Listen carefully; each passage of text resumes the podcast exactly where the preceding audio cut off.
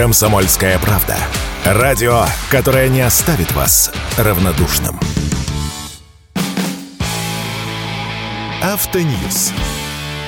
Совместный проект радио КП. Издательского дома «За рулем». Идею переделывать бензиновые или дизельные автомобили в электрические всерьез вынашивает Калининградский автотор и хочет поставить ее на промышленные рельсы. Неужели в скором будущем можно будет легко переделать свою бензинку в электричку? И выгодно ли это? С вами Максим Кадаков, главный редактор журнала «За рулем». Сама по себе идея не нова. Подобные проекты периодически анонсируются в Европе и за ее пределами. То Ягуар перевел свой знаменитый родстер E-Type 60-летней давности на электричество, то в Чехии начали переделывать наши УАЗики на электротягу. Но, как правило, все эти проекты касаются новых или легендарных машин в состоянии новых. А на Автоторе предлагают перерабатывать бывшие в употребление машины, которые и сейчас ездят по нашим дорогам. Ремоторизация, вот так это назвали. Суть проста – переделать подержанный автомобиль в электромобиль. Снимаем мотор, коробку передач, систему выпуска, топливный бак и прочую бензиновую или дизельную требуху. А вместо этого ставим батарею, тяговый электромотор, зарядное устройство, инвертор и прочие электрические причиндалы. И вот тебе вторая жизнь машины электромобильная. Этой темой Автотор озабочен вот уже несколько лет, причем на серьезном уровне.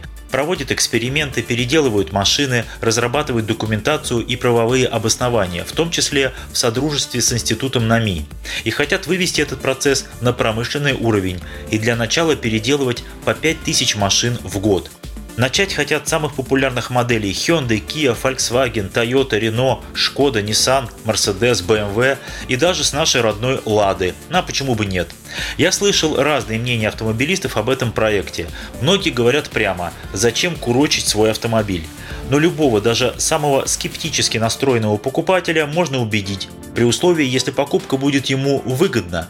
Но в самом деле электричество намного дешевле бензина, есть налоговые льготы. В некоторых городах бесплатные парковки для электромобилей. Если стоимость переделки не будет космической, то почему бы и нет? А вот тут вопросов больше, чем ответов.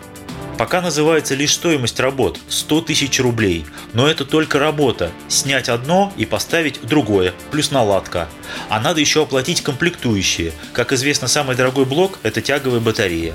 А какова итоговая цена под ключ? А пока непонятно. Все будет зависеть от тех самых комплектующих. Большая тяговая батарея стоит больших денег, но ее предлагают не продавать, а сдавать в лизинг, чтобы было подешевле. Это интересно, но для нашего человека лизинг это что-то не очень понятное. Лизинг – это когда вещь не твоя, ты платишь ежемесячные взносы. Перестал платить – все, верни батарею. Или оплати ее полную стоимость. А если я хочу продать машину сегодня, тогда как? Кстати, большая батарея наверняка съест часть багажника, а если ставить батарею средних размеров, ну чтобы было подешевле, тогда и запас хода на одной зарядке будет 150-200 километров. Устроит ли это наших автолюбителей? К слову, те чешские электрические УАЗики продавали по 40 тысяч евро. В рубли это даже страшно переводить. И хорошо, если автомобиль живой и бодрый, но бывают такие ушатанные, что в них лучше не лезть, иначе посыпется все. Значит, в переделку будут брать не каждую машину. Да и машины бывают разные. У одной, например, электрический усилитель руля, это проще, а у другой гидравлический, значит нужен дополнительный насос для обеспечения рабочего давления. Да и вообще непонятно, как будет работать вся прочая электроника, которая в современном автомобиле завязана на все узлы. Например, как определять степень заряда батареи и запас хода. Ставить на панель дополнительный приборчик, как прежде на «Жигули» ставили выносные экономайзеры и тахометры. Но главное, чего я не понимаю, это юридическая сторона вопроса. Мало того, что переделку нужно узаконить, это как в случае с газобаллонным оборудованием, так еще саму машину надо перевести в другой статус, по всем базам данных, включая налоговую инспекцию, иначе не увидишь никаких льгот по транспортному налогу. Вот как все это будет работать? Рискну предположить, что подобной переделкой могут заинтересоваться владельцы крупных парков одинаковых машин, ну допустим доставочные конторы или таксопарки. Например, есть масса таксопарков, где допустим 100 Солярисов, 100 Октавий и 100 Камри, и все уже с большими пробегами.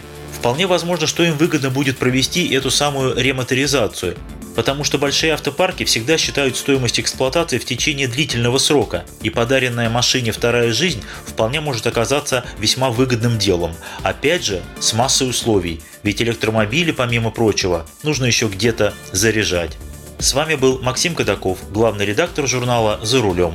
А вы готовы переделать свой автомобиль в электромобиль? Автоньюз. Совместный проект радио КП. Издательского дома «За рулем».